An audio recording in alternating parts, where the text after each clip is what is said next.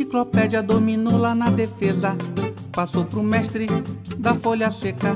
Deu de bandeja para o canhota. Que bem lançou para o tostão. O maratona quis pôr a mão. Mas o vavá deu um lençol. Veio o capita, botou moral. É oração do futebol. Bola no fundo, dribou mané. Bola na rede, gol do Pelé. Bola no fundo, dribou mané. Bola na rede, gol do Pelé. Olá, você ouviu Camisa 8, eu sou Cláudio Tadashi Shiro, como sempre, acompanhado do meu camarada Felipe Corvino. Eu espero que você não tenha desaprendido a fazer podcast, Corvino. E aí, Tadashi, tudo bom, rapaziada? Aqui quem fala é Felipe Corvino na área. Não desaprendi, não. Tava, faz... Tava com muita saudade, inclusive, de voltar a gravar, de voltar com camisa 8, de voltar a interagir com vocês e com meu camarada Tadashi. O que, que você manda hoje, Tadashi? É, pois é. Estávamos conseguindo manter uma periodicidade legal, né? Mas aí tivemos alguns problemas. Você precisou ficar ausente por um tempo. Continua fora de casa, inclusive. Então não estranhem a qualidade do áudio, que pode estar um pouco abaixo do normal. E do meu lado, né, o computador que eu uso para gravar e editar deu pau. O importante é que estamos voltando aos poucos. Tanto é que a entrevista de hoje foi com o jornalista PC Guimarães, autor do livro do Jogo do Senta, que é o tema do, do podcast de hoje. Ela foi gravada em julho, né? Hoje nós estamos conversando, gravando essa abertura aqui, no dia 30 de setembro. Ou seja, já temos aí dois meses, né? Passaram desde aquele dia que nós conversamos com, com o PC Guimarães. E sobre o jogo do Senta, Felipe, você quer falar alguma coisa? É, eu, na verdade, vou falar um pouco do PC, né? Que é o nosso entrevistado de hoje. O PC é jornalista, professor universitário, escritor, biógrafo de Sandro Moreira, está escrevendo a biografia do Armando Nogueira e do último caudilho, o Brizola, né? Léo Brizola, nosso saudoso Brizola. E além de tudo, o PC é um botafoguense extremamente fanático e ele resgata histórias espetaculares nesse livro do Jogo do Centro que eu, se fosse vocês, não perderia um minuto do podcast e do livro. Quem também dividiu a nossa bancada virtual foi o Wesley Machado, um amigo que nós três, eu, Felipe e o PC, temos em comum. E assim como o PC, o Wesley também é jornalista, é escritor e botafoguense. Mas calma que não acabou. O Wesley é músico e ele esteve presente em todos os episódios do Camisa 8. Ele é o autor e o cantor da nossa música de abertura. E além disso, Wesley é autor do Samba do Jogo do Centro. Veja, quantas músicas dedicadas a uma partida de futebol você conhece? Bom, a gente vai deixar o próprio se apresentar e também falar de samba, mas o Wesley participou normalmente da nossa entrevista, só que hoje ele não pôde estar conosco por motivos profissionais. É isso, o link para ouvir o samba do Jogo do Senta está na descrição. Você poderá ouvir no encerramento do podcast. E se você ficou interessado no livro do Jogo do Senta e ou a biografia do Sandro Moreira, também está na descrição o link para o blog do PC Guimarães e lá você encontra os caminhos para comprar ambos. Você quer mandar um elogio para o Camisa 8? Uma crítica? Então nos mande um alô lá no Twitter, Camisa 8 tudo junto e por extenso. Abraço. Tudo bem, Tadashi? Tudo bem, Felipe? Bom dia, boa tarde, boa noite, ouvintes.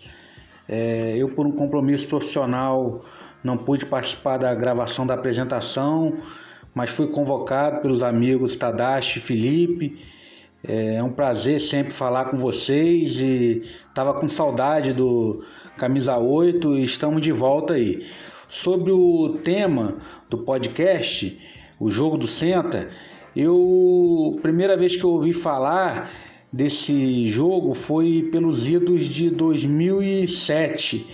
Eu estava produzindo um documentário sobre o Roxinho e o Jorge Chinês que jogou no Roxinho e depois veio a ser presidente, ele me contou uma história de que o Roxinho é, sentou em campo. E ele falou que foi inspirado no Flamengo que tinha sentado em campo também, porque o Jorge Chinês tinha jogado com o Zizinho no Exército. É... Então, esse jogo do Senta foi no dia 10 de setembro de 1944, fez 76 anos agora, em setembro. É... E como eu falei, o Zizinho estava no Flamengo, no Botafogo tinha Heleno de Freitas. E o Botafogo fez 5 a 2 no Flamengo e os jogadores do Flamengo sentaram em campo para não continuar a partida. Então foi uma grande gozação da torcida do Botafogo em cima da torcida do Flamengo, gritava senta para não apanhar demais. E isso repercutiu muito na imprensa. O Flamengo foi à justiça querendo anular o jogo porque alegava que uma, uma, um gol, a bola não tinha entrado.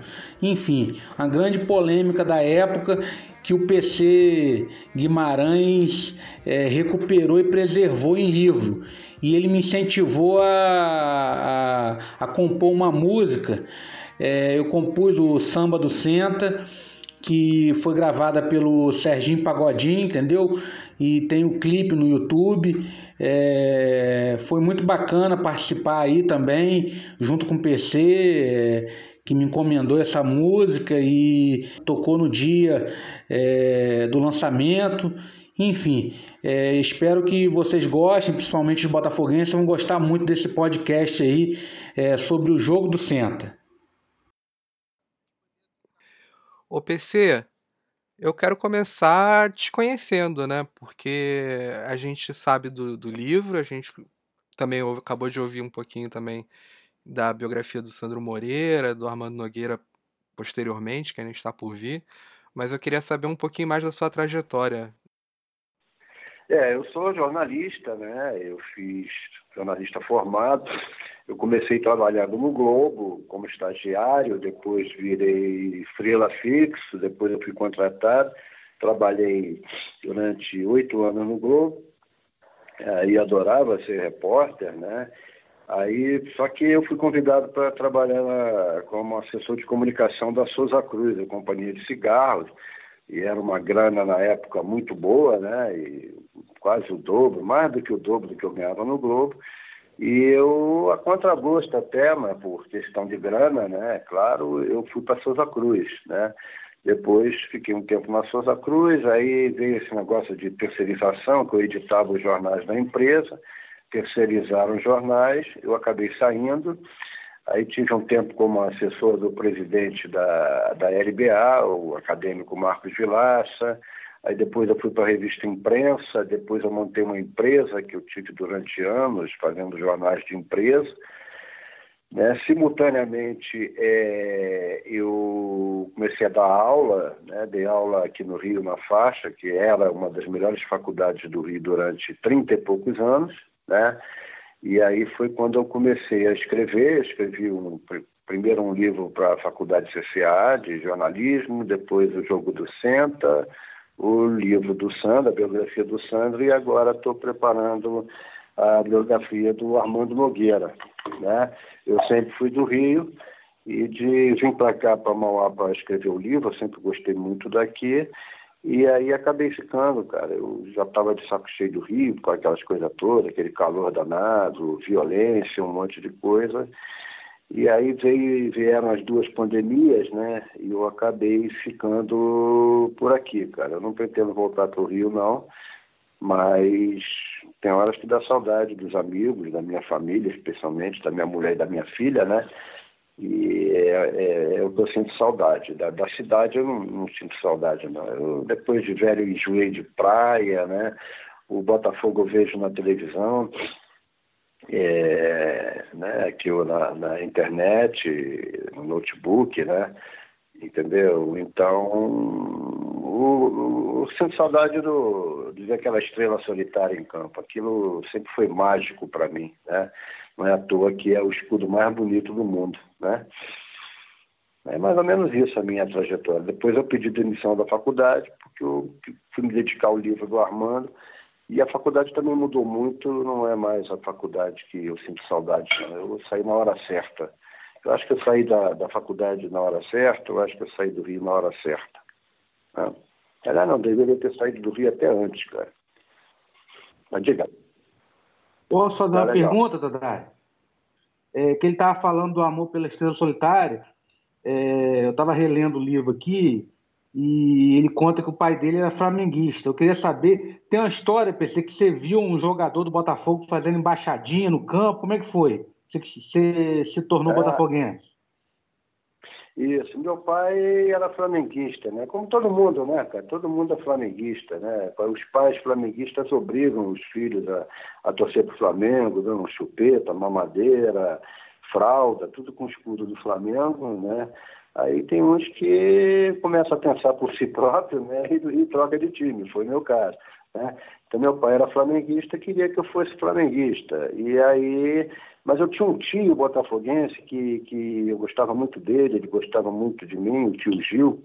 Foi até bacana quando eu lancei o livro do centro, ele soube, pediu para mandar um livro. Ele, ele até pouco tempo atrás estava morando em Vitória, aí perto de vocês né, de, em Campos, né, perto de Campos, né, Vitória é perto de Campos, né, eu acho que é, é caminho, né, e aí, o, o, é depois, não me lembro agora, eu sei que é, esse tio era botafoguense, né, sadio, e aí um dia ele me chamou para ir lá no Botafogo para ver um treino, né, e eu fui com ele, foi um dia tarde, só que o treino tinha sido de manhã, né? E meu tio, ele, ele, ele, ele era motorista de táxi, né? E também vendia joias. E na época, jogador de futebol, até hoje, né? Eles adoram aqueles cordões, essas coisas, né? E o meu tio vendia joias para os jogadores do Botafogo, né? E aí eu me lembro que o treino tinha sido de manhã, mas o Cico Pira, que já há algum tempo parece que é comentarista lá no Paraná, em Curitiba, né? O, acho que o nome dele era Barcínio Cicupira, e ele até lembrava o Heleno de Freitas, muita gente comparava ele ao Heleno de Freitas, embora não jogasse tanto, mas ele também tinha aquele cabelo com, com brilhantina, lá Heleno, bonitão, alto, essas coisas todas, né? E aí nesse dia o Cico Pira tinha faltado o treino de manhã, não sei por que motivo, e estava fazendo um treino sozinho à tarde, justamente na hora que meu tio foi. Eu me lembro que a gente entrou no, no gramado de, de, General Severiano, né? E o Cicupira chegou pro meu, pro meu, tio, pro, pro meu tio e falou assim, ó, oh, Gil, você desculpa aí, mas é, eu tenho que me exercitar. Eu vou conversar com você, mas enquanto eu converso eu vou ficar me exercitando aqui com a bola, não sei o quê. E eu ali, garoto, devia ter uns oito anos, nove anos de idade, olhando aquilo. Eu nunca esqueci, cara. Depois eu tive em General Severiano, já com não existia mais o estádio, não sei o quê. Eu contei essa história até para um, um, amigo meu, né, dentro do gramado de General Severiano, que anos depois eu pisei de novo naquele gramado. E eu me lembro que naquele dia do Cicupira, ele atravessou o campo, rapaz, de uma baliza a outra, controlando a bola sem deixar a bola cair no chão. Eu fiquei impressionado com aquilo, né? Como toda criança eu era metido a jogar bola, né? Fiquei impressionado com aquilo. E aí perguntei pro meu tio. Eu, eu, eu na época era tricolor. Eu, eu fui Flamengo pode meu pai, depois não sei por que eu virei uns meses, eu fui tricolor. Não tinha ainda noção de futebol, mas quando eu vi o Cicupira fazer aquilo, eu perguntei pro meu tio. Pô, tio, esse cara deve jogar pra caramba, né? Ele falou, é, joga direitinho, mas ele é reserva. E foi aí que eu pensei, pô, se esse cara é reserva, imagina o titular. Né? Era aquele time já de Garrincha, de... eu acho que o Jairzinho estava começando também, Didi, aquela turma toda. É, foi por volta de 61, 62, isso mesmo, eu tinha 8 anos de idade, 9 anos de idade. E aí eu virei Botafogo. E eu me lembro que quando o Botafogo foi bicampeão, é, eu estava na casa desse tio, ou de um parente comum, de um amigo comum, quando o Botafogo foi bicampeão, com aquele time né, de 61, 62. O ataque era qualquer Botafoguinho sabe de cor, Garrincha, Didi, Quarentinha, Marido Zagallo. Depois, aos 14, 15 anos, eu acompanhei de perto, jovem, né? Aquele time de Manga Moreira, Zé Carlos, Leônidas, Valtenci, Carlos Roberto e Gerson, Rogério, Roberto, Jairzinho, Paulo Ferreira. E aí eu fui criado vendo esses caras, né? Então eu tinha que ser botafoguense também. Assim como o Armando virou Botafogo por do Heleno, eu virei botafoguense por causa dos maiores craques da história do futebol mundial, não é só brasileiro, mundial, jogaram no Botafogo, né? É, então só o Pelé, de Stefano e tal, mas esses caras teriam vaga na, na reserva do Botafogo com certeza, né? Ô, PC, ô, cara, é, aqui é o Felipe falando, e você estava contando aí, né, cara, de como você, como você ficou encantado com o time do Botafogo, com a Arentinha, com Zagallo, com Garrincha, etc e tal, com uma um desfile de craques que você teve a oportunidade de assistir. E isso me, isso me, me fez ter uma curiosidade muito muito particular sobre como que foi a tua infância tendo é, é, essa, essa relação com o futebol, né, com esse time mágico do Botafogo, mas quais são as, as tuas diferenças, por exemplo, é, culturais para além do futebol, né? É, qual tipo de som que tu escuta? Qual tipo de literatura que você consumia? Tu gosta? Que, que, qual, qual que é o PC para além do, do, do Botafoguense? Por que eu tô perguntando isso? Porque quando a gente faz entrevistas com jogadores, né, ou com os jogadores, com algumas pessoas de dentro de campo, como a gente falou com o Afonso e, e, e para o podcast também, é saber como que é a construção social da pessoa, do jogador, quando ele dá um drible, ele se expressa através daquele drible, né? Ele fala quem ele é através daquela jogada. É uma forma de identidade. Quem que é o PC? Qual que é a infância do PC? Quem que é o menino no PC, né? Porque sabendo quem é você na infância, quem, como foi a tua construção, eu entendo a tua paixão, eu entendo a tua escrita, eu entendo uma série de signos que está por trás disso. Queria que tu falasse um pouquinho disso para mim, para a gente poder entrar na, na, no assunto do livro. Pode ser? Pode ser. Excelente pergunta, cara. Belíssima pergunta mesmo, cara. Porque eu nunca pensei nisso, né? Agora eu estava pensando aqui, na realidade, eu não vi esse grande time de 61, 62, né? Que eu tinha 8, 9 anos de idade, né, e estava ali me formando ainda como torcedor, não era um, um torcedor. Eu não era um, um, bom aluno, nunca fui, né, eu lia pouco, não sei o quê. Eu era uma pessoa que foi aprender a ler depois até de, de trabalhar como repórter no Globo, né, que eu sempre fui meio ingênuo, me politizei mais. Mas é uma pergunta interessante que eu estava olhando aqui, até faço uma, uma, você falou, por quem seria o meu jogador? Né? Eu penso talvez no, no, Paulo César Caju, pela, pela irreverência dele, pela, pela vida dele, pelo sofrimento, né? de estar tá sempre, de ter sido enganado né? no primeiro contrato que fez, aquela coisa do ciente, de acordo, não sei o quê. Mas a pessoa, Paulo César Caju, eu não, não me identifico com ele. Né? É, eu poderia ser um Garrincha, né, que passou a vida inteira driblando né, a, a, as dificuldades, um puro, um ingênuo. Né? Eu poderia ser naquele time um, um, um, Didi na busca de, de fazer a coisa bonita, bem feita. Né? Eu poderia ser um Zagalo assim meio retraído, meio assim com o pé no chão, né? Aliás, acho que eu não seria jamais um zangalo, não, eu nunca tive o pé no chão. Mas você fez uma pergunta muito interessante, rapaz, que eu diria para você, se eu fosse um jogador é, é, é, de futebol do Botafogo, rapaz, você falou o nome dele, eu seria o meu prezado amigo Afonsinho, cara, que eu já tive com ele depois umas três ou quatro vezes, eu entrevistei ele pro, não me lembro pro jogo do Senta não, mas pro jogo, pro livro do Sandro com certeza e pro livro do Armando também, né? E o Afonsinho, né, um cara politizado, desafiador, né? Que hoje é tudo isso que está aí, né? Depois se quiser editar, pode editar, mas é evidente que eu sou contra esse Brasil triste que a gente está vivendo, né? Da incompetência, do ódio, né, da, da, mentira, de tudo isso de errado, né? E Afonso justamente combateu isso, em princípio, com a barba, né? Eu, eu tô com o cabelo aqui, rapaz, eu tô há oito meses morando em Mauá, eu não corto o cabelo, tem quase um ano, né? Meu cabelo tá grande, eu tô barbudo, né? E aí é uma forma, às de você se revoltar, né? Mesmo que anonimamente, contra o sistema, contra isso que está aí, né? Eu sempre fui um cara, assim, meio rebelde, né? E essa pergunta é sensacional, cara. Eu nunca pensei na minha vida, mas eu, eu seria, se eu fosse um jogador, seria o Afonso. O Afonso não foi tão grande craque como o Garrincha, como né, não alcançou tanto sucesso como o Jairzinho, como o Gerson, como tanta gente e tal. Não por falta de futebol, eu vi o Afonso jogar, jogava muito.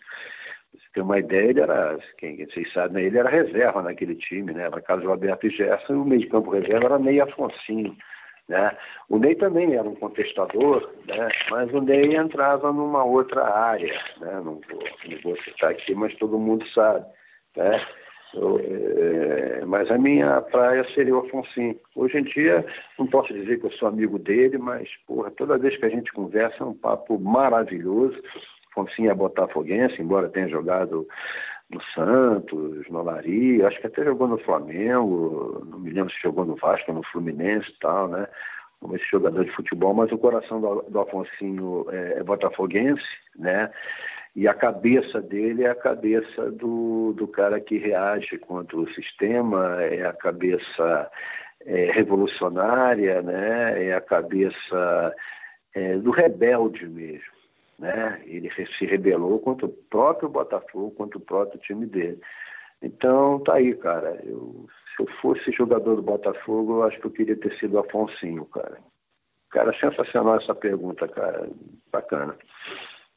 Não sei Maravilha. se E só para só falar, né, que a gente não vai editar essa parte, porque a gente, a gente tem lado e a gente é contra essa barbárie que está acontecendo nesse Brasil que cheira a morte, né, cara? A gente não vai editar é. isso porque a gente tem Mas tá lado né? Nós temos um criminoso na presidência, né? Exatamente. Um filho de bandidos, ladrões. Futebol política, né? É, só para poder, é, só para poder deixar bem é. evidente que futebol é política também. Futebol tem que ter lado. É claro, é claro. E você está aí, né? É, é, é, Sócrates estaria hoje do nosso lado, Tostão está do nosso lado, o Juca Kfouri, né? Embora, é, é, é, cá entre nós, a, a, imprensa esportiva, né? E, eu conheço alguns, alguns até botafoguenses, tem muita gente conservadora, de direita, reacionária, burra mesmo, né? Mas nós temos é, é uma turma muito combativa, né? Que tá, que estamos juntos nessa luta aí contra esse absurdo, esse escárnio, esse verme que é esse Bolsonaro, né? que é um marginal, é um bandido, é um criminoso, é um assassino, né? um irresponsável. Eu, eu duvido de tudo, meu amigo. Eu não acredito na facada e eu não acredito nesse, nessa Covid aí. Esse cara, ele mente para tudo, né? Então, eu acho que é isso mesmo. Futebol é política, né? E aquilo que eu falei antes, que Afonsinho está aí lutando contra isso tudo. Outro dia mesmo eu ouvi uma live, não me lembro com quem, o Afonsinho estava lá, entendeu? E é preciso mesmo lutar contra. Mas esse cara vai embora, cara. O mal não, não é para sempre, sabe, cara? E iludiu muitas pessoas ingênuas, né, cara, simples, que foram na onda disso. E é um criminoso, é um bandido, é um, é um ladrão. O Bolsonaro é ladrão. Família, negócio de rachadinha, de funcionário fantasma. O, o, outro dia, cara, eu, eu não sei se estou fugindo do tema, mas vamos falar aí. Outro dia eu estava assistindo, eu acho que foi o, o, o Boulos, né? Acho que foi o Boulos, ele estava falando que o Bolsonaro fala do negócio da, da Lava Jato, não sei o que e tal, e o, e o cara falou, mas foi o Boulos que falou, o Bolsonaro não aparece na Lava Jato porque ninguém quis comprar, entendeu? O Bolsonaro era um deputado de quinta categoria, anônimo, todo mundo debochava dele, né, cara? Ele é um incompetente, ele não, sabe fazer porra, né? Ele não entende economia, não entende saúde, não entende educação, não entende de nada, né? Ele é um débil mental, ele é um é um, é um infeliz, cara. Né? E o povo foi na onda disso aí, elegeu esse débil mental, e a elite agora não sabe como se livrar dessa coisa. Né? Ele não manda nada, porque ele não sabe nada, né? Não entende de nada e fica lá, né? irresponsável, incentivando o povo, né? tomar cloroquina. O cara não entende nem de, de merda, vai entender de saúde. Pô. Enfim, fugir do tema aí, vamos voltar ao, jogo do Senta, cara. Não, porque senão Desculpa a, aí, cara. A, a... É que falar em Bolsonaro, o Bolsonaro é. Bolsonaro me faz mal, cara. Bolsonaro Sim. é uma coisa ruim, né, cara? Não vamos falar nesse cara, não. Alimenta vamos, algo, vamos algo ruim na gente mesmo. É, alimenta, né, cara? Ele, ele desagregou, ele acabou com amizades, pessoas que brigaram com as outras causa desse cara. Eu perdi cinco ou seis amigos causa desse desgraçado, entendeu? Esse cara não, não, vale, não vale isso, não. Ele não, não vale nada, cara. Esse cara vai pagar. Eu não, não quero que ele morra, não, cara. Eu quero que ele pague. Eu quero que ele seja preso, algemado, desmascarado. Ah, e para isso entendeu? ele tem que viver muito, né, o PC? É, cara, tem que viver muito para pagar tudo isso, cara, todo esse mal, cara. Meu amigo, é, são 70 acho. mil mortos, tem quantos milhões de infectados, cara. E esse palhaço fica fazendo palhaçada o tempo todo para desviar a atenção. E um palhaço de quinta também. Como deputado de quinta, é um ser humano da pior espécie, né? Mas não vamos fazer esse cara, não. Vamos falar do jogo do centro aí, cara. Vamos, vamos falar do jogo do centro. Começa a me fazer bom, sério mesmo, cara. Eu sinto mal quando eu falo de Bolsonaro, cara. Não vamos falar desse cara, não. Não, vamos falar, vamos falar de coisa boa o jogo, o jogo do Senta, ele é um tema, como eu te disse ali antes, que é um tema que eu não conheço muito, o Felipe também não. Até por isso nós temos o auxílio luxuoso do Wesley hoje. E eu sei que ele foi, o livro, né, foi publicado quando a partida completou 70 anos. Mas você pode contar um pouquinho mais o que é o jogo do Senta, que jogo é esse e qual é a importância dessa partida? Né? não há como negar nos grandes times do Brasil, no Rio de Janeiro, mas o problema do, do Flamengo é que ele acha que ele é o maior de todos, né? que é o maior do mundo, essas coisas. Isso não é. O Flamengo é um grande clube, como é o Botafogo, como é o Fluminense, como é o Vasco como é o Corinthians, o Santos, o Grêmio, né? É, cada clube tem a sua história, cada clube grande, né? E o Flamengo é um grande clube, mas a história do Flamengo ela tem coisas ali estranhas, né, cara? Todo mundo sabe, e o flamenguista não admite de forma alguma. Mas eu não estou aqui para falar mal do Flamengo, eu estou aqui para falar bem do Botafogo, né? Então o que aconteceu? Nesse jogo do Center em 1944, é, aliás, um parente, o flamenguista até fala, meus amigos, porra, mas o, o, esse jogo foi na, na, época de um João Charuto, já tem não sei quantos anos, mais de 70 anos e tal, mas o flamenguista até hoje fala de um, de um campeonato que eles chamam de Copa do Mundo, de Campeonato do Mundo, que aconteceu em 1981. Né? É, muitos dos caras que falam esse jogo nem viram, quando é 39 anos, né? 81 justamente, né? Quer dizer, até isso o flamenguista quer desviar a atenção, quer dizer, 81 para eles não é passado, 44 é passado, mas 81 não é passado. É, o passado é de acordo com, com a opinião deles, com, com, com a posição deles, com o interesse deles, né? Então, nesse jogo, o que aconteceu? O Botafogo, o Flamengo tinha um timaço, né? Porra, Zizinho, o Jaime de Almeida, esse que, que, que foi pai daquele treinador e tal, e até o Saldan, o o Armando Nogueira fala muito dele, o Sandro também falava, né? O Flamengo tinha um timaço, né? E o Botafogo tinha um bom time, mas tinha Heleno, né? Eu não vi Heleno de Freitas jogar, né? Eu vi o livro escrito pelo Marcos Neves, meu ex-aluno, meu querido amigo, depois eu vi o filme com aquele Rodrigo Santoro. Né? Dizem que Heleno foi um negócio maravilhoso. Né? E o Heleno tinha uma frase sobre o Botafogo fantástica. Ele dizia que ele, que ele não era jogador de futebol, ele era jogador do Botafogo. Né? Ele chegou até a jogar, sair do Botafogo, foi para Colômbia, se não me engano, Venezuela, depois teve um tempo no Vasco, né, e tal, mas ele era Botafogo, né, e teve todo aquele problema do Heleno, né. E aí, cara, é, o Botafogo ganhava o jogo, o Heleno fez dois gols, o Geninho, eu vi na época até o filho dele, que depois infelizmente morreu, né, o filho do Geninho, por livro do Senta, né? E, então o Botafogo de 5 a 2 No quinto gol, uh, os flamenguistas reclamaram que a bola tinha batido na trave e não entrou. Né? Então, naquela época não tinha VT, né? não tinha nada nos recursos tecnológicos que a gente tem hoje, e ficou aquela dúvida. O juiz tinha até um apelido engraçado, eu não vou lembrar agora, mas vocês podem achar na, no livro, né? O juiz deu gol. E o Flamengo começou a reclamar, reclamar, chorar, chorar, chorar, e pimba, o time sentou em campo. Até a, a, a, foto que depois acabei conseguindo, o único que não sentou foi justamente o Jaime de Almeida, né? Mas o resto do time todo sentou em campo. E virou o jogo do Senta. Curiosamente, essa foto, cara, ela, ela sumiu, sabe?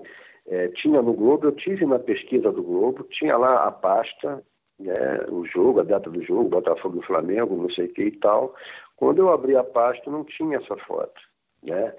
É, não tinha nenhum negativo, eu queria é, ver esse original, mas através de pesquisa em jornais eu vi a foto né, e tal, e a foto até hoje rola por aí, tem duas ou três fotos com o time do, é, do Flamengo sentado em campo. Né? Na época até é, os jogadores do Botafogo, isso está também na história, diziam, senta para não tomar demais. Né? E aí foi o que o Flamengo fez. Né? É, quando veio o jogo, o fatídico jogo do Chororô, né, que foi um dos maiores vergonhas da história do futebol brasileiro, né, eu, eu pesquisei bastante, eu vi esse jogo. No livro, é, eu assisti todo o vídeo, a, a, a, falta que deu origem ao pênalti, o suposto pênalti no Fábio Luciano, não existiu. Né? O Leonardo dobrou a perna, o Léo Moura dobrou a perna, está tudo no livro, o livro é todo ele pesquisado, todo ele amarradinho, com documentação e tal. Né? E aparece o Júnior né? o José Gildo Júnior, gente boa pra caramba, eu gosto muito dele, já tive com ele mais duas ou três vezes também. Ele está no, no, livro do, do Sandro e vai estar no livro do Armando. Né?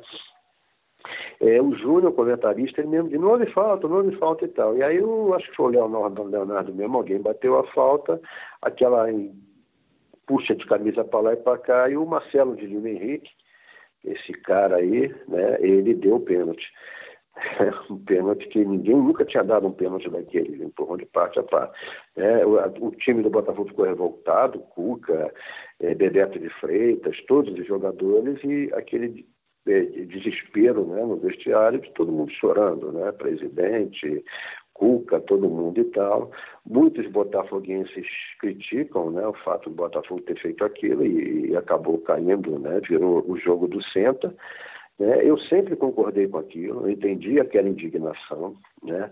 É, é, é, no ano seguinte, se não me engano, Cuca foi treinar até o Flamengo, foi campeão do Flamengo, no Flamengo. Outro, houve outra irregularidade naquele jogo, que aquele lateralzinho do Flamengo, Juan, ele toma uma série de dribles do Michael Suel, é, é, agride o Michael Suel, ameaça o Michael Suel, o Botafogo ganhava de 2 a 1 um, e não foi expulso, o cara continua em campo.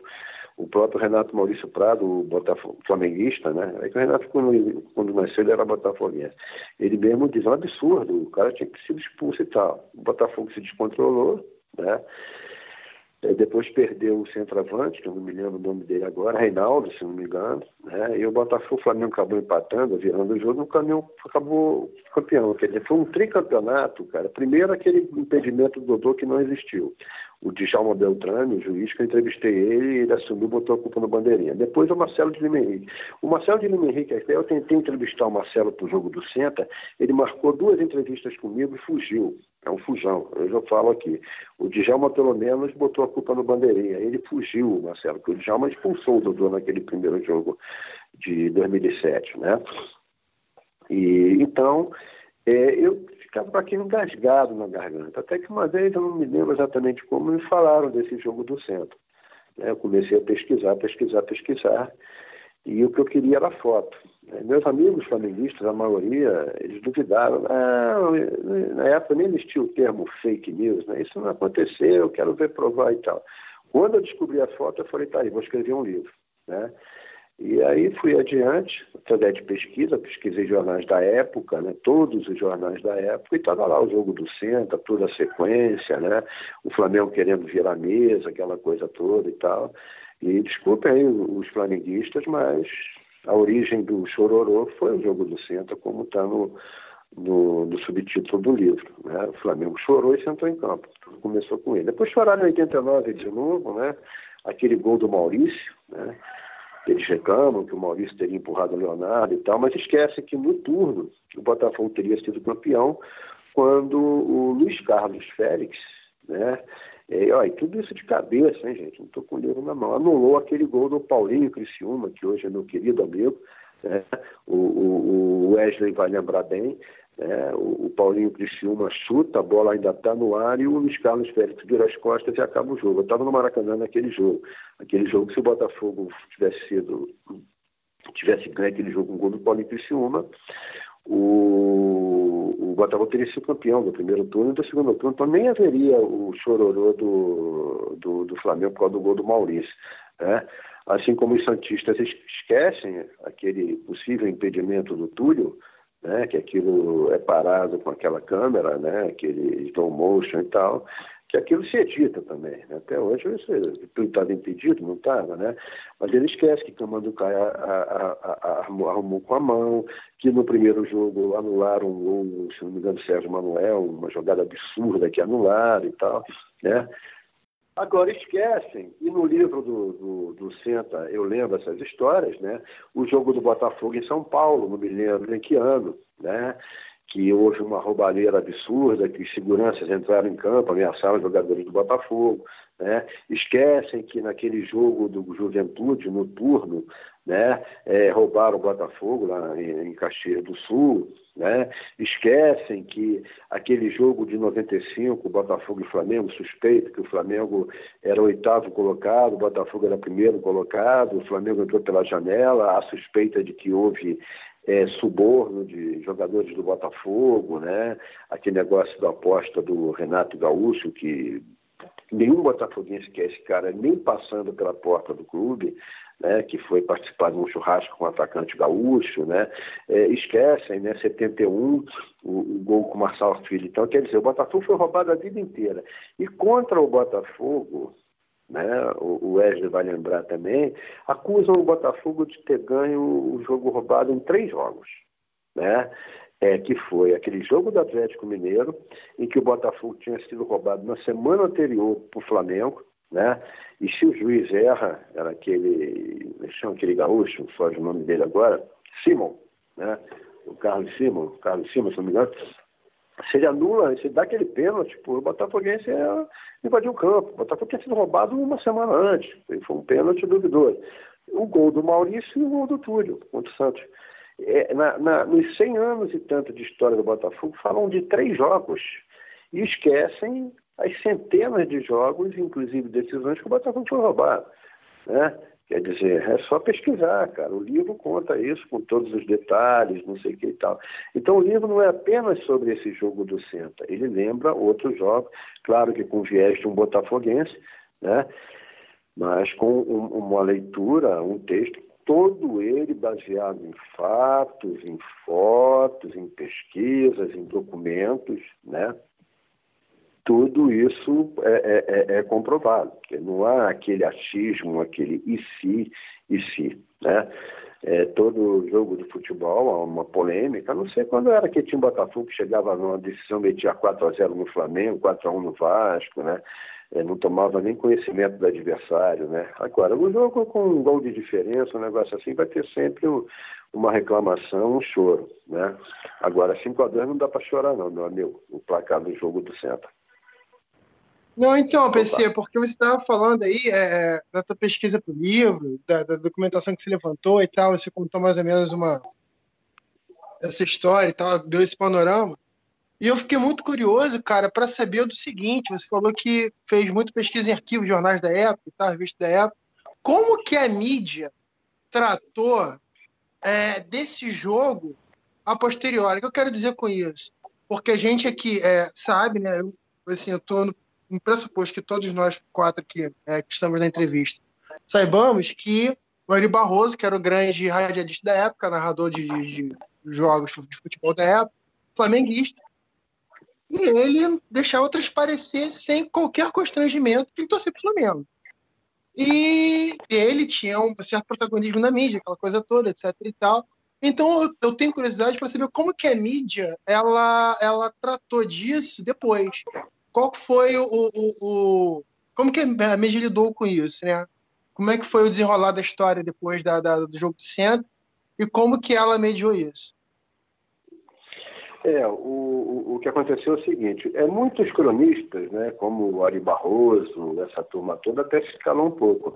Mas a mídia, como sempre, né, a, a imprensa, os repórteres, fizeram, fez o papel dela, a mídia fez o papel dela. Né? Que foi suitar a, a, a matéria, o acontecimento, o jogo, né? É, tanto que o jogo acabou criando essa forma de jogo do Senta, teve ilustração, não me lembro agora o nome do ilustrador. Algumas imagens, inclusive, que eu pesquisei, não entraram no livro por causa de questão de direito autoral. Né?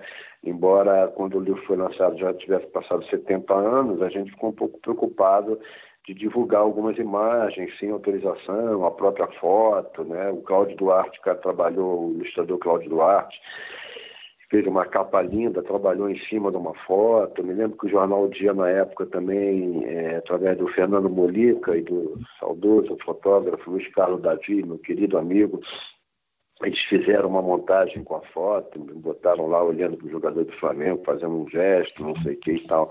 Então, muitas imagens não foram publicadas por questão de direito autoral. Mesmo assim, a gente reproduz algumas continuações do jogo. O Flamengo quis anular o jogo, foi um chororô danado, né? É, quis afastar o juiz, Pô, não consigo lembrar o nome do juiz agora, quis afastar Mossoró. o juiz. Mossoró. Mossoró, isso, bem lembrado. Mossoró, tem o nome bem cartunista é o Mola. Cartunista é o Mola. Mola. Isso, isso, cara. A minha lembrança já está se tornando uma vaga memória ou, ou vice-versa, né? E como eu tinha escrevi o livro em foi lançado em 2014, já vão aí seis anos, né? E eu, infelizmente, não estou com o livro na mão que possa fazer uma conferência, alguma coisa, mas vocês estão fazendo aí. Então, é, tentaram afastar o Mossoró, não sei o que, um monte de coisas, né? Mas o que ficou provado é que valeu o resultado, né? Valeu os 5 a 2 o 5 a 2 ficou na história. E uma coisa interessante, né, para vocês. É, duas até, a outra, a outra não me lembro se eu cheguei a contar, a do Armando, se eu não cheguei a contar, eu vou contar de novo, mas eu vou contar outra história. Os flamenguistas alegam que em 77, 77, é, 77, né? O jogo foi, não, 44, né? Em 44, 1944, o Flamengo foi campeão, sim, o Flamengo foi campeão.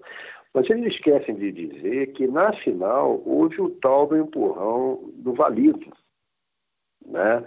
É, que o jogo o Flamengo também ganhou de forma duvidosa, a decisão contra o Vasco, né? Que acho que o Valido teria, eu acho que era o Valido mesmo que jogava no Flamengo, né, fez um gol que não foi invalidado, deveria ser. Né? Ele teria empurrado o Beck do Vasco, que me foge o nome agora, mas vocês podem conferir isso também. Né? Quer dizer, até naquele ano, o jogo do centro eles ganharam de forma duvidosa, que a história do Flamengo tem muitos títulos de forma duvidosa né? Contra o próprio Vasco, aquela bola entrou três metros dentro do gol, bandeirinha, cachorro, papagaio, tudo ali vendo a bola entrar e, e disseram que a bola não entrou, um absurdo, as fotos mostraram, né? É, os três jogos 2007, 2008, 2009 contra o Botafogo, o jogo contra o Santos, o próprio Santos, né? Aquele jogo que o, o, o, jogador do Flamengo chutou, o goleiro do Santos, acho que era o Leão, meu amigo Santista aí deve lembrar, né? Ou foi o Serginho que perdeu a cabeça e chutou lá o goleiro do Flamengo. Teve um negócio estranho. Aquele jogo tempo foi estranho também. Eu não vou nem falar em Flamengo Atlético Mineiro, né? Os torcedores do Galo até hoje não querem falar, ouvir falar de Zé Roberto Wright, né? Então o Flamengo, repito, é um grande clube, mas é um grande clube como uma, são os outros, não é Botafogo, como é o Flamengo Fluminense. Entendeu? O Flamengo tem uma coisa por ganhar título, por quantidade, que é uma loucura. Né? Mas o que diferencia o flamenguista do botafoguense não é a quantidade, é a qualidade. A quantidade está do nosso lado em número de craques. O maior jogador do Flamengo, da história do Flamengo, é o Zico. Gente boa, adoro ele e tal. Né? Mas eu costumava brincar, o Ed deve lembrar aí, que eu comparava o Zico com a Mazolinha. Depois eu conheci o Zico pessoalmente, tive umas duas, três vezes com ele, adorei ele uma pessoa do bem, super bacana. Eu até brinquei com ele, Zico, olha, eu hoje eu reconheço, você foi melhor que o Mazolinha. Entendeu? Então, é, em quantidade de títulos eles ganham, mas em quantidade de craques não tem. A gente teve aquele grande time de 81 que, que venceu a Copa Toyota e a Libertadores num jogo contra o Cobreloa, né? mas nós fomos campeões é, sul-americanos no Maracanã contra o Penharol. Né? O time Botafogo era até fraco, mas era o Penharol. Montevidéu, um grande time, não era o Cobreloa, né? Então, nós temos dois títulos brasileiros, né, que recentemente foi reconhecido.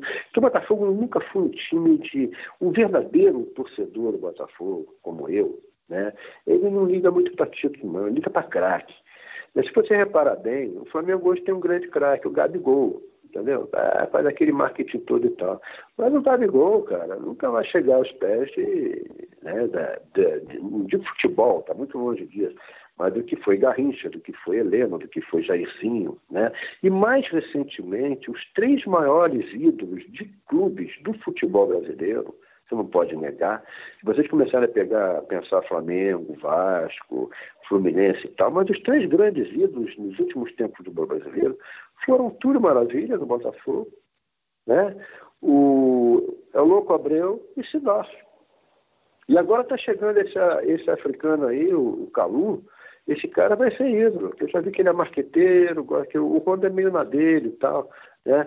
Então, o torcedor Botafogo, ele, pô, cara, olha, se o Botafogo jogar bonito, aquele time do Botafogo, né? Vocês vão lembrar bem que tinha Lúcio Flávio, Zé Roberto Cachaça, Dodô. Aquele time era, jogava bonito. Eu me lembro um jogo Botafogo e América, eu nunca vou esquecer, que o comentarista, nem me lembro agora, quem era o comentarista, ele alerta para uma jogada do Botafogo, em que o Botafogo sai tocando a bola e tenta penetrar pelo lado direito do, do time adversário, a defesa adversária, e não consegue.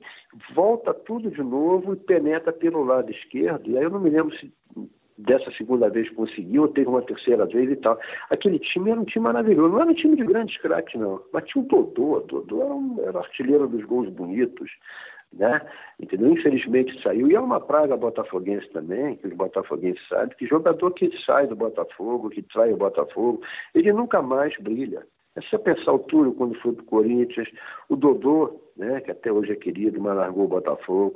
Mais recentemente o Michael Suel, que virou ídolo, nunca mais se falou nele, jogou na, na Alemanha, depois teve no Atlético, teve não sei aonde, então nunca mais foi o mesmo. Né? Então, é, é, o torcedor do Botafogo tem uma paixão pelo ídolo. Agora, por exemplo, aquele lateral esquerdo, acho que é Vitor Luiz, que parece que está querendo voltar. Né? A saída do Eric, o Eric saiu, né? veio do Palmeiras apagado, ele saiu não querendo sair. É um jogador que um dia vai voltar, ele mesmo fala em voltar. Então, o Botafogo não tem paixão por título, o Botafogo tem paixão por ídolos. Os ídolos do Botafogo, eles frequentam o Botafogo até hoje. Jairzinho, Paulo César, qualquer Afonsinho. Né? Qualquer evento do Botafogo, você não vê isso assim nos outros clubes. Né? Um dos maiores ídolos da história do Fluminense, com todo carinho respeito, e repito que o Fluminense é um grande clube como é Flamengo, Botafogo, como é Vasco e tal, é, é, em grande parte foi o Rivelino. Né? Que o Rivelino talvez hoje não saiba nem como é que se pega um táxi para chegar às Laranjeiras. O Rivelino é muito mais ligado ao Corinthians do que o Fluminense. O Fluminense teve grandes jogadores, teve, mas seu maior jogador é ligado ao, ao Corinthians. O Vasco teve o Roberto Dinamite, um grande jogador também tal, né? Botafoguense, né? Mas não era nenhum grande craque, estilista, né? Foi jogador do. foi presidente do Vasco também tal, né? Mas você não vai querer comparar o, Roberto Dinamite com. E o Zico, um grande jogador, mas que nunca foi campeão do mundo, campeão de seleção. Né? Quer dizer, na hora que se precisou do Zico, com todo respeito, espero que o Zico não ouça disso, mas foi lá, perdeu o pênalti, não sei o que e tal. Não foi por causa disso que o Brasil deixou de ser campeão. Né? Mas a geração do Zico, a geração talentosa de Zico, Júnior, duas pessoas maravilhosas, aquele time todo de 81, nunca conseguiu o campeonato do mundo. E os três principais campeonatos do mundo que o Botafogo ganhou, 58, 62 e 70, a base era quase toda de Botafogo e do Santos. Meu amigo cientista, cientista vai lembrar aí, era Botafogo e Santos. Os verdadeiros grandes times. Né? Que na época que os times brasileiros viajavam para o exterior, era Botafogo e Santos passando o maior tempo fora do Brasil, expondo Pelé, Mengalvio, né, Coutinho, Pepe, aquela turma de craques do Santos, faziam um grande clássico do futebol brasileiro. Então, os dois grandes times da história do futebol brasileiro, de craques, de ídolos, de futebol bonito, ninguém pode contestar, foram Botafogo e Santos. Né? Então, Pelé está aí até hoje, né? Eu tive a honra de a Santos entrevistar o Pelé, fiquei maravilhado com ele, com a pessoa que é Pelé, o livro do Armando Nogueira né? Então, cara, são Botafogo e Santos, dois grandes times do futebol, entendeu? É, é, eu sou daqueles que prefiro o drible ao gol, entendeu? Eu, às vezes você lembra, a gente lembra de grandes gols, mas quem vai esquecer aquele drible do Rivelino jogando pelo Fluminense no Alcia do Vasco? Quem vai esquecer aquele elástico do Robinho no, naquele jogador Rogério, se não me engano, né, do Corinthians.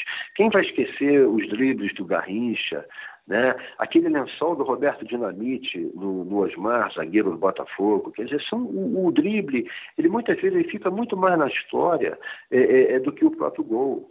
Né? O, o, o, gol decisivo do Botafogo contra o Flamengo, o do Louco Abreu, ninguém lembra pelo gol, lembra muito mais pela cavadinha, né? Não é rachadinha, não, é cavadinha, né? Que o Louco Abreu deu, aquela jogada que, pô, se ele erra, ele estava ferrado, né? É, então, o drible é muito mais bonito do que o gol. Né? O Romário fazia gols bonitos, o Pelé fazia gols maravilhosos e tal, mas quem é que vai esquecer aquele drible do Pelé, do Mazurkiewicz? Né? Quem é que vai querer esquecer aquela primeira jogada do Pelé fazendo aquele gol quase que do meio de campo? Né? Aquele gol do Pelé que aparece às vezes nos programas de esporte, que ele mata no peito com que é 17, 18 anos de idade, dá um lençol no cara, faz aquele golaço, não sei o que e tal. Então é isso, o Botafoguense, quando diz que o Botafoguense é diferente, por causa disso. Título todo mundo ganha. O Atlético Paranaense é campeão brasileiro, o, o, o todo time ganha título, né? Mas nenhum time teve Garrincha, Didi, Quarentinha, Marildo Zagallo, Rogério, Gerson, Roberto, Jairzinho, Paulo César. No ano seguinte saiu o Rogério, entrou o Zequinha, que foi um tremendo ponto. Né? Então, cara, nós somos diferentes por causa disso, nós somos especiais, cara. Entendeu? Repito, o time todo mundo ganha. O, o, o, o título é para time comum. Os outros times são comuns, né, Wesley? E o Botafogo é diferente, nunca vou entender. Quem não é botafoguense, o, o, o, o próprio Armando falava a paixão dele por aquela estrela solitária, né? o time que tem uma estrela solitária como símbolo, o time tem uma estrela como símbolo. Então a gente sempre gostou muito mais das estrelas do que do céu, cara. Pô, bonito isso, hein? Gostei dessa. Boa, boa. Quer perguntar? legal, né? Pô, a gente, a gente sempre gostou mais das estrelas do que gostou do céu. Hein? Gostou dessa, Wesley? É, né? Eu, eu, eu, eu, o que eu queria perguntar a você nesse, nesse sentido, você é um cara que eu é. sinto assim, é, você se considera assim um, um gozador, por exemplo, puxando agora a questão dos bolsonaristas. Quando você fala do Flamengo, você está atingindo uma legião de, de, de torcedores, é a maior torcida do Brasil. E hoje, é, nessa polarização política, se você for falar de Bolsonaro, por exemplo, era muito mais fácil falar do Temer do que falar hoje do Bolsonaro. É, é, como é que você se sente quando você fala do Flamengo, assim, quando dizer, é, o blog deve estar tá, não tá tão ativo assim, mas eu lembro que você ia para o blog, agora você usa mais é, Facebook. É, se, se, se você não é muito atacado por isso, eu lembro que o Maurício Menezes levou até na brincadeira, mas o, o Cid Benjamin, que, que gosta muito de brincar com você também, se, se, isso, se isso é um personagem seu ou se realmente você tem essa gana mesmo do Flamengo mesmo, como tem dos bolsonaristas, do Bolsonaro, né, no caso. Né? É, não, o, o, o, que acontece, eu, eu não tenho. Ah, cara, eu disse, meu pai é flamenguista, meus, meus melhores amigos são flamenguistas, né? Mas eu tenho, assim, uma coisa de. uma crítica mesmo, né? Eu acho é, dessa. digamos assim, dessa. não é fixação, não é ligação, não é identificação. Mas se você repara bem, o Flamengo acaba estando sempre do lado errado da história. Né? Era na ditadura em que o Botafogo passou 21 anos sem ganhar título, porque a ditadura ela fechou né, em 68, o golpe sobre o golpe, quando veio né, o AI-5, essa coisa toda, e ali foi o último título do Botafogo. E só depois que veio a abertura e o Botafogo é, é, é, é voltou a ser campeão, né, em 89, 21 anos depois, já, já no processo de abertura. Né? É, e, e, os anos 80, a partir de 81, muito flamenguista acha que o futebol começou a partir de 81, né? É porque o Flamengo ali foi campeão e tal. O Flamengo foi o clube que melhor conviveu com a ditadura, né? que ganhou mais títulos na ditadura, que cresceu com a ditadura. Muita gente critica a Rede Globo e tal, mas tem um pouco de fato. Né? A, a, a Rede Globo, nesse período aí todo, ela tinha ali quem? Ela tinha né, Walter Clark, né, o, o, próprio Roberto Marinho e tal, né, muita gente que era, era flamenguista, embora tivesse o Armando Nogueira, que era botafoguense, mas o Armando Nogueira é, ali era um empregado, o Roberto Marinho era o, o, o, patrão naquilo tudo, né? A família Marinho é toda flamenguista, né? Então, se a gente fosse falar assim, o Flamengo tem um, uma certa... Agora, por exemplo, cara, o Flamengo está nadando de novo contra a maré, né? Botafogo, Fluminense e outros clubes brasileiros lutando contra isso aí. A gente sabe que essa questão do futebol aí, que, que esse, esse Bolsonaro está se metendo, né? não é questão de, de, de, de eh, dignidade, de honradez, de nada. Ela está tá usando a torcida do Flamengo né? É, é, na ingenuidade, Né? Tem muitos botafoguenses que vão na onda desse cara. Tem um comentarista esportivo botafoguense que eu deixei de falar com ele, cara, porque botafoguense é, é, não pode ser a favor de Bolsonaro, não pode defender Bolsonaro. No Botafogo é o Botafogo de João Saldanha, é o Botafogo de Sandro Moreira, e até de Armando Nogueira, que não era muito ligado à política, mas se estivesse aí não estaria fechado com um criminoso que governa o país. Né? Esse criminoso, inclusive, o Bolsonaro é Palmeiras e São Paulo, porque ele, ele é paulista, onde lá no interior ele tem muitos bens, nome de família e tal, né? É, teve revista aí que já andou mostrando isso, né? Mas o Bolsonaro no Rio, ele é botafoguense, é aquele, um daqueles 01, 02, 03 e tal, um deles tem escudo do Botafogo, não sei o que e tal. Mas o botafoguense não se orgulha disso, né? O botafoguense, ele tem vergonha dos anos de Charles Boré, que foi a maior vergonha como presidente da história do Botafogo. Né? Um cara ligado à tortura, né? um cara que, é, como é que se diz, é, tinha um irmão notoriamente torturador, o Cécio Boré. O Botafoguense não se orgulha disso, o Botafoguense tem vergonha disso. Né?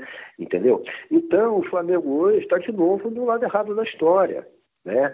E, e, o Flamengo, o torcedor do Flamengo em especial, ele é muito maior, ele é muito, mas muito maior do que esse sujeito que está no poder. Entendeu? Eu acho que o verdadeiro flamenguista, né, ele não pode, assim como o verdadeiro botafoguense, e isso me revolta, não pode estar do lado de um criminoso, de um marginal. Né? O, eu, eu tenho dito, é, e até alguns amigos flamenguistas meio brincam comigo, ah, agora você está com a razão, agora você está. Não, não é agora, não. O Flamengo é muito maior do que essa família que está alojada, né? É, não é nem abrigada, porque o abrigo é uma coisa boa, mas está alojada né? No, no, Palácio do Planalto, no Palácio Alvorada e, e, e, e, em Brasília. Né? Bolsonaro foi eleito através de ilusão do povo e através do ódio. Né? Ódio a um partido, ódio a pessoas, é fomentado muito pela mídia. Né? É, Bolsonaro prega o ódio, né? E, e, o torcedor de futebol não é isso, entendeu? Futebol, pô, a gente brinca, a gente não há coisa mais gostosa do que gozar o vizinho, de que gozar o porteiro, né? E nessa gozação não há ódio. Tudo que gera, que, que, que, que que roda em torno de Bolsonaro é ódio, é raiva, é desagregar, é fazer mal para os outros, entendeu? É ignorar a ciência, né? É dizer que vai matar, que a ditadura deveria ter matado mais gente, é dizer que é a favor da tortura, né? É, é, defender um criminoso, né, como o brilhante Ustra, não sei o que e tal. Se, se, se o Brasil fosse um país justo, o Bolsonaro, naquele, na, no impeachment da Dilma, né, no golpe, ele teria saído algemado né, do plenário da Câmara depois de defender um torturador. Ele teria que ter saído algemado ali, entendeu? Um, um notório torturador e tal. Né? Aliás, esse cara já deveria ter sido algemado há muito tempo. Né? Fascista, homofóbico, racista, né? ele, ele machista, né? Isso não sou eu, os vídeos estão aí para provar, né? E o, e o Flamengo, o torcedor do Flamengo especial, ele é muito, mas é muito maior do que esse Jair Messias Bolsonaro, entendeu? É, é, é, o, o que o, flamenguista tem no coração é paixão. O que os bolsonaristas têm no coração, que a família Bolsonaro tem no coração, é ódio, cara. É muito diferente. Há uma diferença entre paixão e ódio. Né? Então, uma coisa é você brincar, é uma coisa é gozar e tal. Mas ó, o que o flamenguista tem no coração, repito, é paixão. O que o bolsonarista, o que Bolsonaro tem no coração é ódio. Né? Essa é a minha visão. Você, Cara, tipo, Tadashi, vou pedir um, um parênteses aí, já que ele está falando de política. Não, porque ele tinha um projeto de um livro sobre Brizola. Queria saber como é que você conheceu Brizola. Uh, rapaz, Brizola, olha, eu vou contar para vocês até porque é novidade. Eu estava preparando a biografia do, do Brizola. Na realidade, eu não ia escrever sobre Armando Nogueira, né? Eu ia preparar, eu cheguei a entrevistar 50 pessoas, né? Eu conversei com a neta dele, com, com, com o filho, eu, eu cheguei a conversar, né, o filho, um, dos dois filhos vivo, o outro é, a gente marcou, acabou não indo adiante, enfim. é, com o secretário de Estado dele, Milo Batista, Vivaldo Barbosa, com um monte de gente, com o irmão dele, enfim, muita gente, os assessores dele, com muita gente ligada ao Brizola. Eu ia fazer, um, não é nem uma biografia, seria um perfil é, é, é biográfico do, do Brizola, com, com, muito humor, né? O meu texto sempre foi um texto leve, né? Mas aí veio a oportunidade de fazer o Armando, né? Eu acabei deixando o Brizola de lado um pouco, mas eu pretendo voltar. Eu conheci o Brizola como quando ele voltou para o Brasil, era repórter do jornal Globo, comecei a fazer algumas matérias sobre ele, sobre a volta dele e tal, cara, e, e vi que eu estava diante de um político diferente, né? Que talvez até se tivesse aí, cara, esse Bolsonaro não teria vida fácil, não, que o Bolsonaro já teria botado a mão no nariz desse vagabundo há muito tempo. Né? E, e, e ao contrário de, dessa gente que está aí, o Bolsonaro, o, o Bolsonaro era um cara honesto, cara. Olha, eu trabalhei no Globo, a gente tentava descobrir toda, qualquer sujeira do Brizola, qualquer acusação que via, a gente ia lá e tal. O Brizola nunca foi de roubar, não há prova, não há nada. A ditadura vasculhou a vida do Brizola de cima a baixo. Né? Então, é, durante um período, eu cobri durante, depois que o Brizola foi eleito, eu cobri durante quase dois anos o governo Brizola, o primeiro governo Brizola. E era uma figuraça, né? Entendeu? Ele, eu dava porrada nele pra caramba, e às vezes ele chegava para mim e dizia, mas Paulo, ele me chamava de Paulo César, Paulo César, a Marta diz que você votou em mim, por que, que você faz isso comigo? Eu até brincava com ele, pô, governador, o senhor deixa na reta, governador eu vou lá e dou cacete no senhor. E eu fazia várias matérias contra ele, nunca mentia. Eu, modesta parte, eu nunca menti, nunca inventei nada, né? Mas eu fiz, eu tive um dia a dia, era quase constante, estive com ele em Brasília, nós fomos pegar um avião lá, autorizado pelo Globo, no velório do Tancredo, eu fui no avião que o Brizola foi, né? Convivia ele, com ele quase diariamente, né? Então é um personagem fascinante, um personagem com uma história, né? É, é, é, um personagem que, assim que acabar Armando, eu acho que eu volto a, a, a escrever sobre o Brizola. Né? É, é, é, tem uma biografia sobre ele, mas é uma biografia muito assim, mais de história, mais, não digo nem acadêmica, mas não, não, não é o que eu gostaria de, de contar sobre Brizola. Né? O Brizola é uma figuraça, né? aquela maneira dele de falar não é verdade. Inclusive, quando eu trabalhei no Globo, eu fiz várias matérias do Brizola, matérias de comportamento, forma de falar, forma de governar, aquela coisa toda. É um personagem é, fascinante, com uma história fascinante, né? É, com os filhos também polêmicos, né? Mas nunca ficou ele vivo, não, não ficava usando o filho para para fazer grana, para fazer né, rachadinhas e picaretagem. Brizola nunca concordou com esse tipo de coisa. Né? Os filhos dele não foram brilhantes como ele foi, né? muito longe disso, mas também não foram os picaretas, que nem o filho de Bolsonaro, que são três picaretas, três oportunistas. Né? Tá aí o dia a dia do noticiário, um fica na internet o tempo todo fazendo maldade, né? o outro um, um ex-policial também que defende fecha, fechamento de congresso, aquela coisa toda, e o outro é o rei da picaretagem, né? da rachadinha, do funcionário fantasma, né? Essa, esse momento todo de ilegalidade que a gente vai estar tá vivendo. Né? Brizola, a história lembra, era o, foi o cara da legalidade, que defendeu a posse de Jango, né? quando tentaram, antes de dado um golpe em 61, né? tá tudo isso aí e tal. Então é uma história fascinante. Né? E repito, com certeza, se Brizola tivesse aí, cara, esse cara que está lá no, no poder não, não, estaria levando vida fácil, não. É, Brizola era um populista, sim, populista mais à esquerda, não sei o que e tal mas um político fascinante. E não só Brizola, cara, para não parecer, porra, o cara agora é brizolista, né? Que eu já fui chamado de petista, de lulista, já fui chamado de brizolista, tá? Eu tô do lado.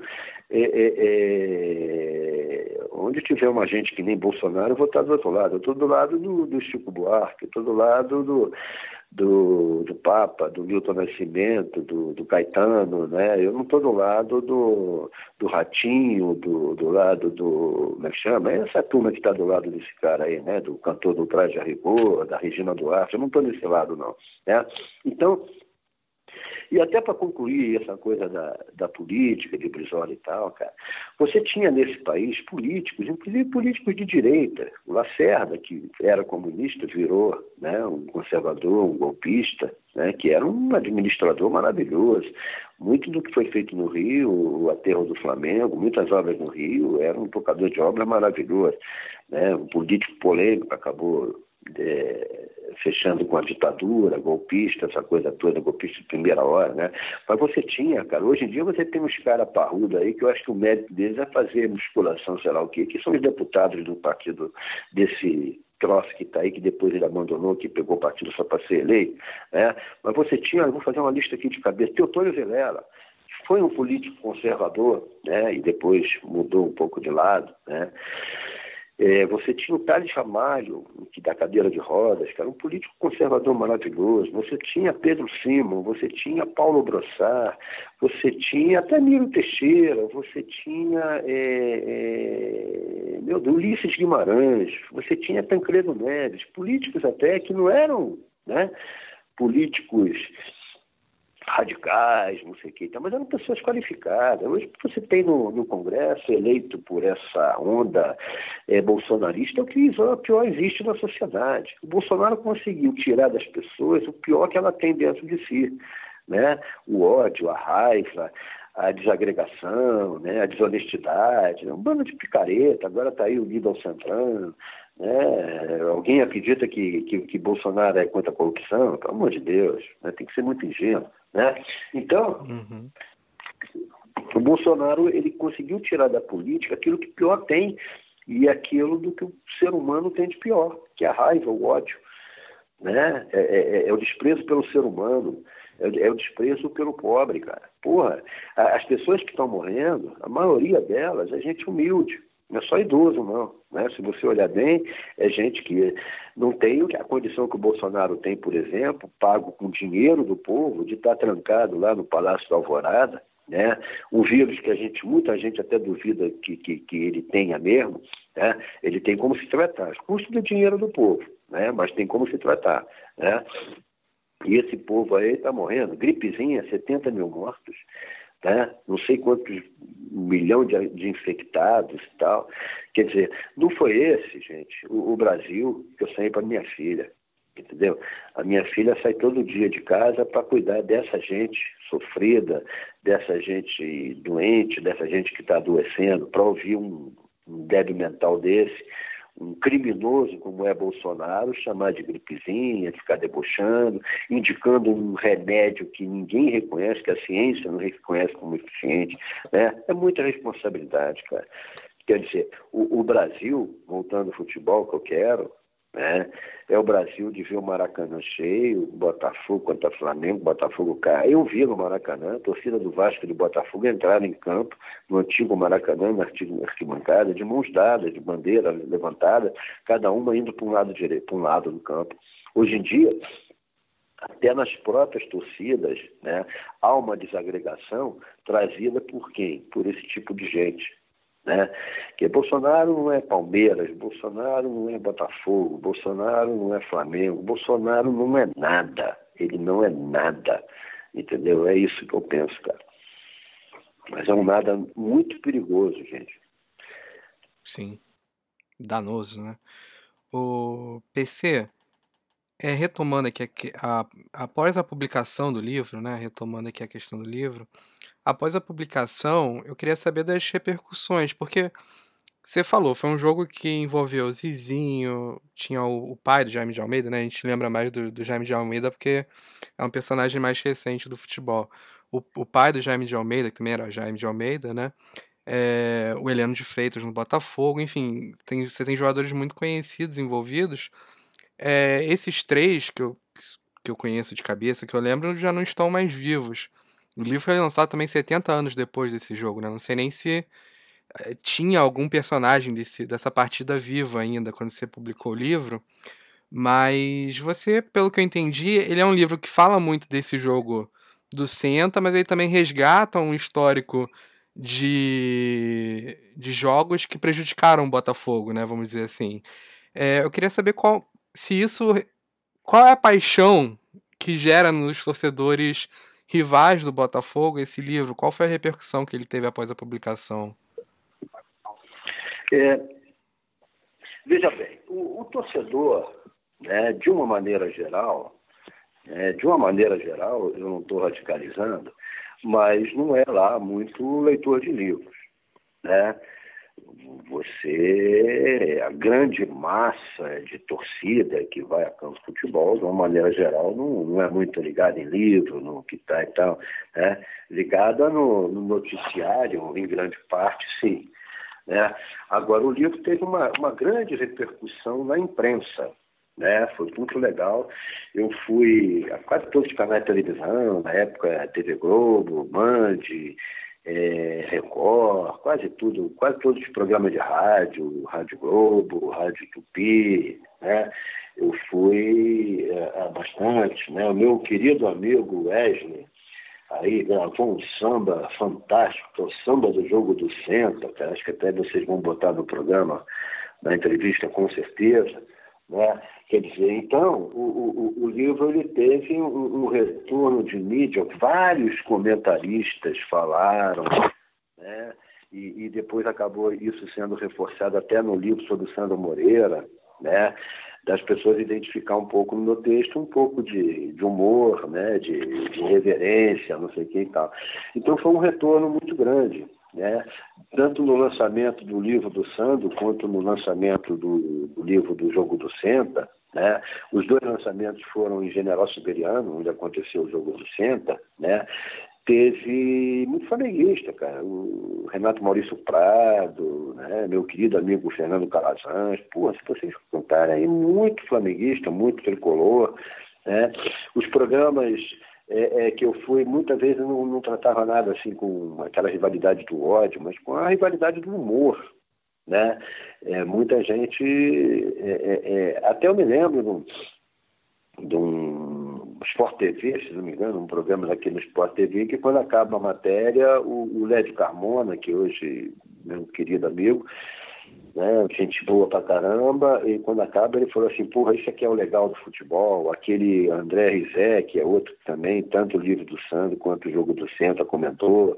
É, quando o, o, teve um ano aí que, uma data redonda dessas aí, lembraram de novo do jogo do Centro e tal, até que a torcida descobriu né? É, já o livro já tinha sido lançado há algum tempo, a torcida descobriu esse jogo e teve até um jogo do Botafogo com o Flamengo que levaram uma faixa lá com jogo do centro, não sei o que e tal. Né? Eu acho, cara, que, por incrível que pareça, ainda há mais espaço para a torcida descobrir esse jogo. Muita gente não conhece. Né? Por isso que eu digo, cara, hoje em dia tem gente, né, para mim essa nova geração, que não vê nem televisão, cara. É, há um preconceito quanto à televisão de achar que tudo na vida é internet. Né? Então, é, é, o livro saiu muito nas redes sociais, em blogs, não sei o que e tal, né?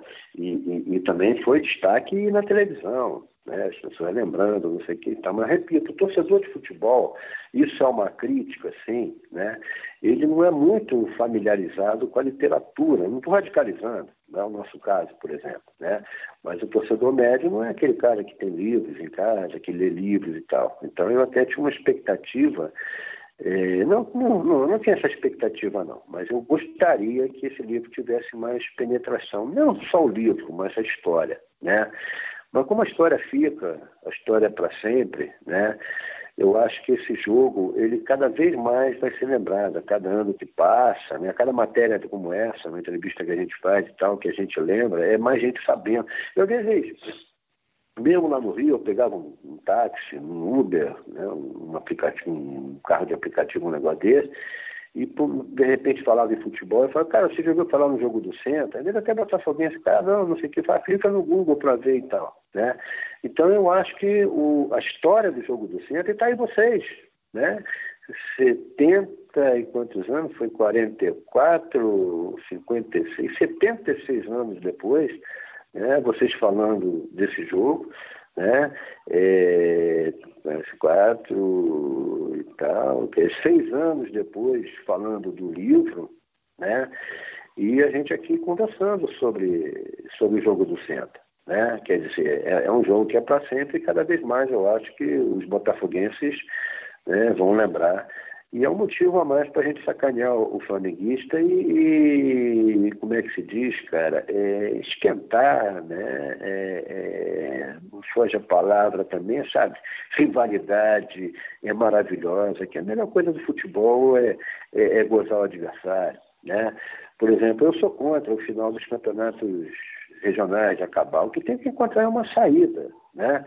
É, mas não há nada mais gostoso que gozar, cara. Eu, quando eu estava no Rio, meu porteiro flamenguista doente, o Renato, né, uma figuraça, parece que a minha mulher até falou que ele saiu há quatro meses que eu não vou ao Rio, né? Mas ele era flamenguista, ele é flamenguista. Quando o Flamengo ganhava, ele ficava, porra, só faltava bater na porta da minha casa, ele ficava me procurando. Quando eu descia, ele vinha atrás de mim. Quando o Flamengo perdia, ele sumia, cara, entendeu? Ou era dia da folga dele, sabe?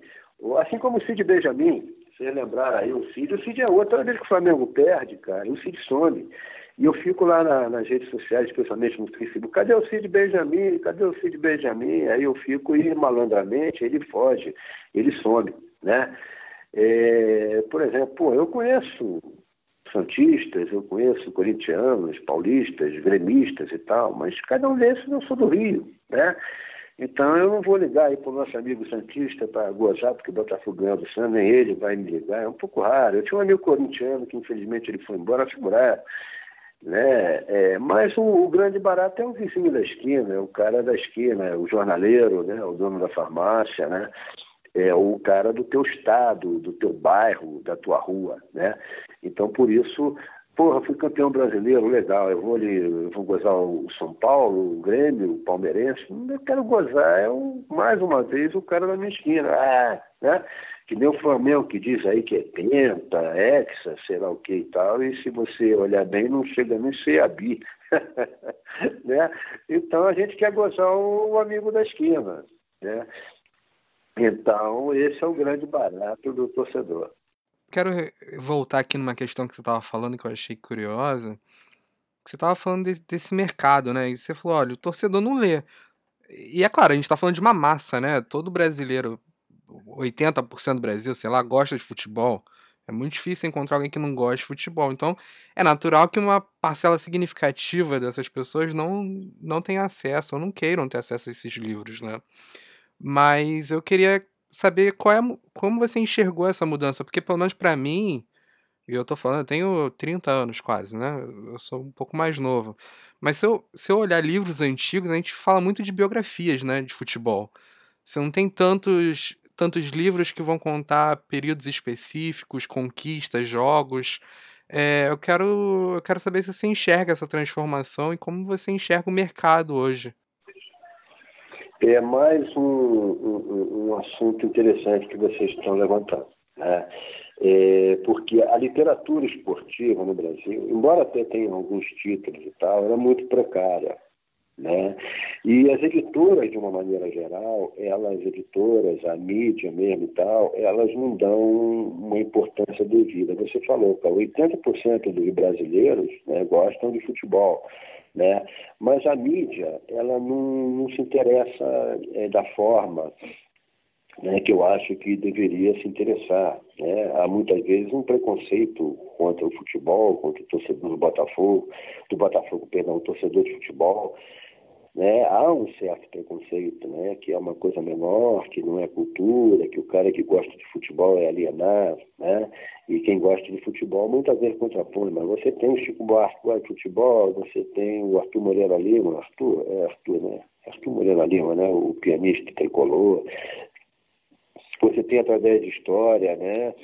O Mário Filho, você tem o próprio João Saldanha, o Armando Nogueira, o Sandro Moreira, o Nelson Rodrigues, né, que era um, um apaixonado por tudo, né, teatro, literatura, mas tinha um vínculo muito grande com o futebol. Né? Você tinha aquele flamenguista do Zé Lins do Rego, famoso escritor, é, então, se você pegar através da história, mais recentemente, meu querido amigo Carlos Eduardo Novaes, um texto maravilhoso de humor, é, e aí você começa a pensar, é, é, é quem mais? Né? É, é, então, o futebol, o, os próprios escritores, de uma maneira geral, eles nunca foram é, é, é, é muitos. Você tinha o Toreiro, o Roberto Toreiro, que eu até entrevistei outro dia para o livro e tal, mas esses caras eles se dividem. Né? Então, há um certo preconceito quanto à literatura esportiva, em especial quanto à, leitura, à literatura do futebol. É, eu, quando estava preparando logo no início do livro do Sandro, do Armando, eu tive no, no Museu do Futebol em São Paulo, pela segunda vez, aí com mais atenção. Então, a sala de projeção lá, o teatro, né? Uma, a sala de exposição lá é, leva o nome do Armando Nogueira, eu tive lá. Eu tive com o rapaz que cuida da biblioteca, até fiquei feliz de ter visto o livro do jogo do Senta lá, e na época ele ainda não tinha o Sandro, ele falou, pô, vou ter o Sandro, e com certeza ele vai ter o Armando lá, é um museu fantástico, quem já foi vai adorar né? Mas há, isso é fato, um certo preconceito quanto ao futebol, quanto à literatura do futebol, né? E de uma maneira geral, se o brasileiro ele já não tem muito contato com a literatura, com os livros, imagina com livros de futebol. Né? Então, é, é, há um, um, pouco essa coisa. Esse preconceito, até em alguns casos, eles são justificados. Como há também um preconceito muito grande quanto repórter esportivo dentro das relações de jornais. Entendeu? Eu trabalhei no, anos no Jornal Globo, né? eu via isso. Né?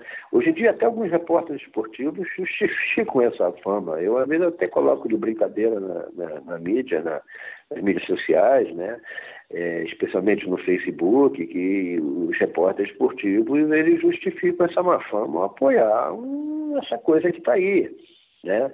É, é, a, a, eu, eu, não conheço jornalista político e tal, se conheço um Agora, a grande massa dos repórteres né, que, que eu conheço nas mídias sociais, um deles muito famoso, não vou citar nomes aqui, mas eles são bolsonaristas.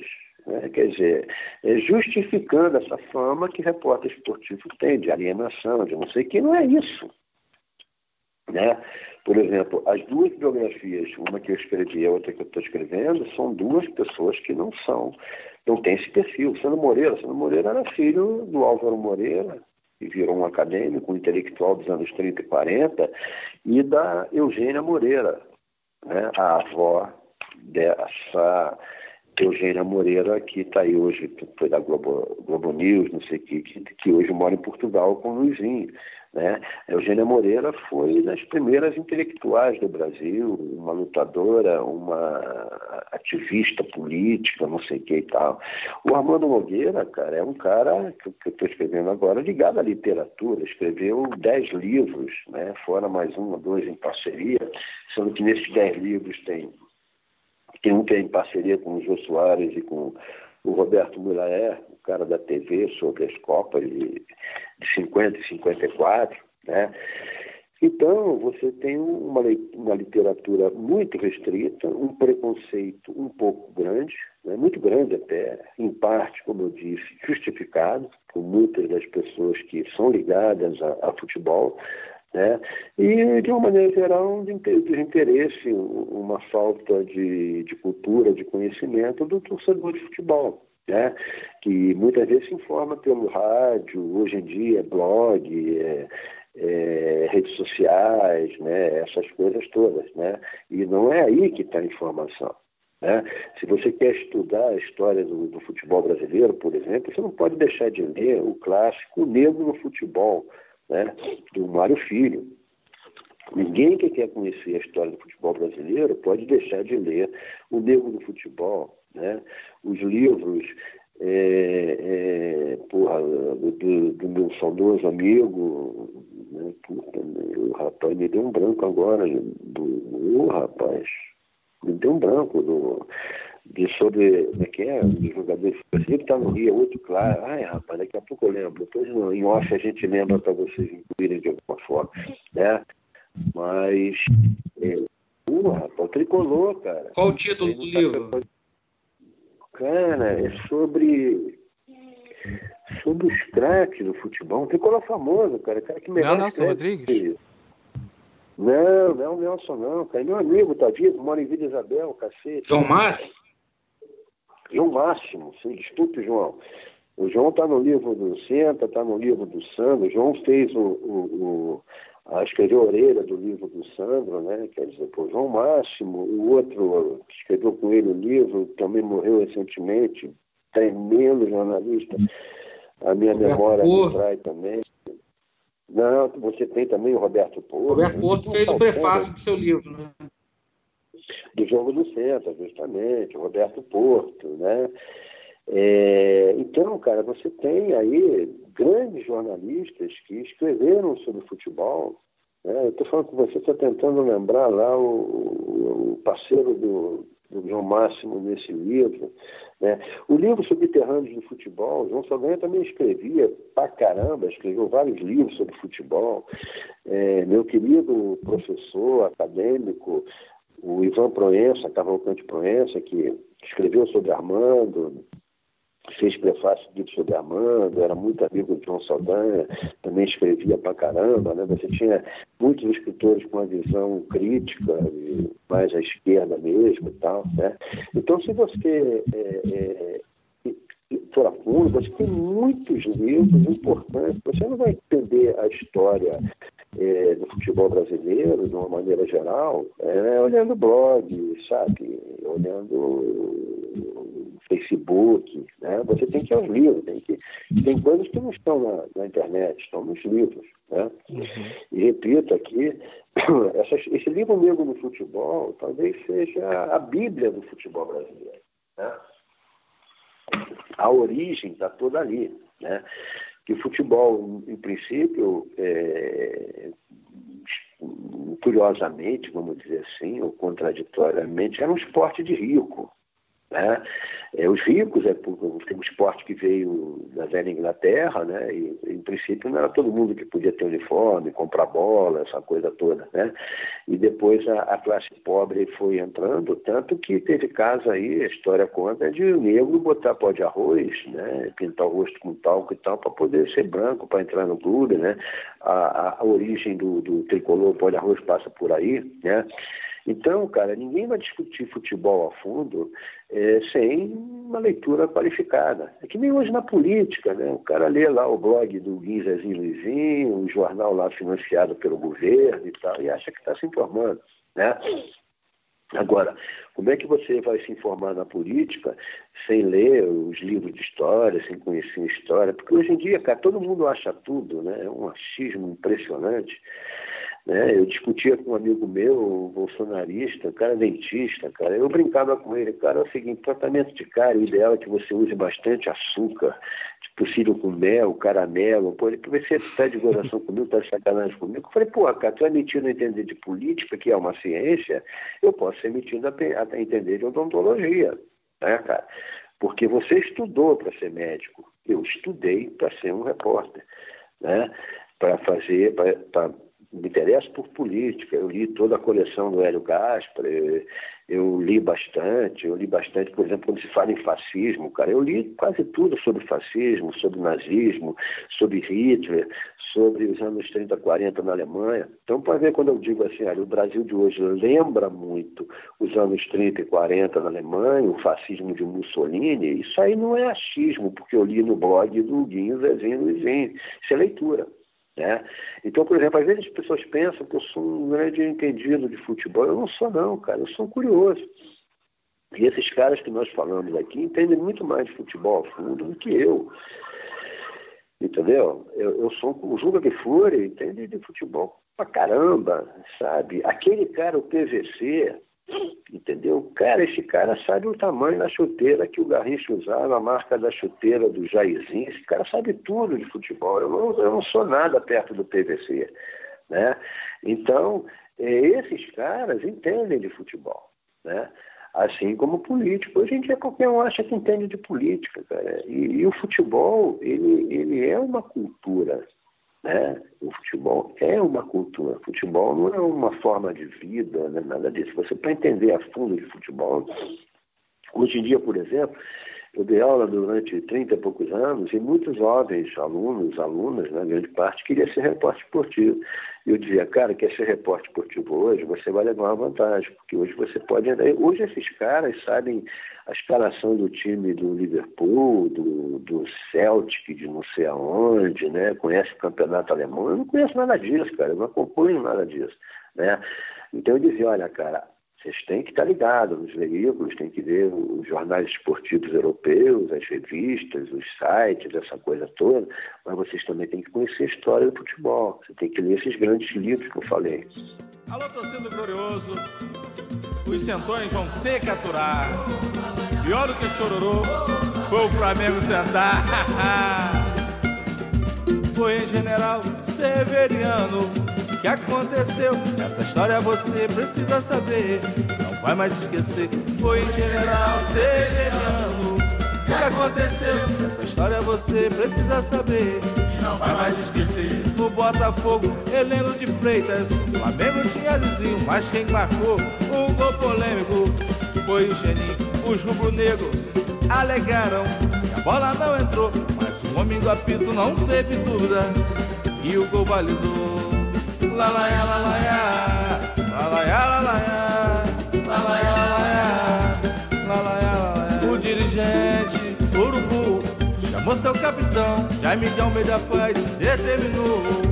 Todo mundo no chão, todo mundo no chão, todo mundo no chão, todo mundo no chão, todo mundo no chão. A galera alvinegra gritou, dá pra não apanhar demais, não teve jeito. Jogo acabou 5 a 2 pro fogão, essa foi demais. Essa foi demais, essa foi demais, essa foi demais, essa foi demais. E o Flamengo sentou, e eu vou te contar. Pior que chororô, o Flamengo sentar. O Flamengo sentou, eu vou te contar. Pior que chororô, o Flamengo sentar.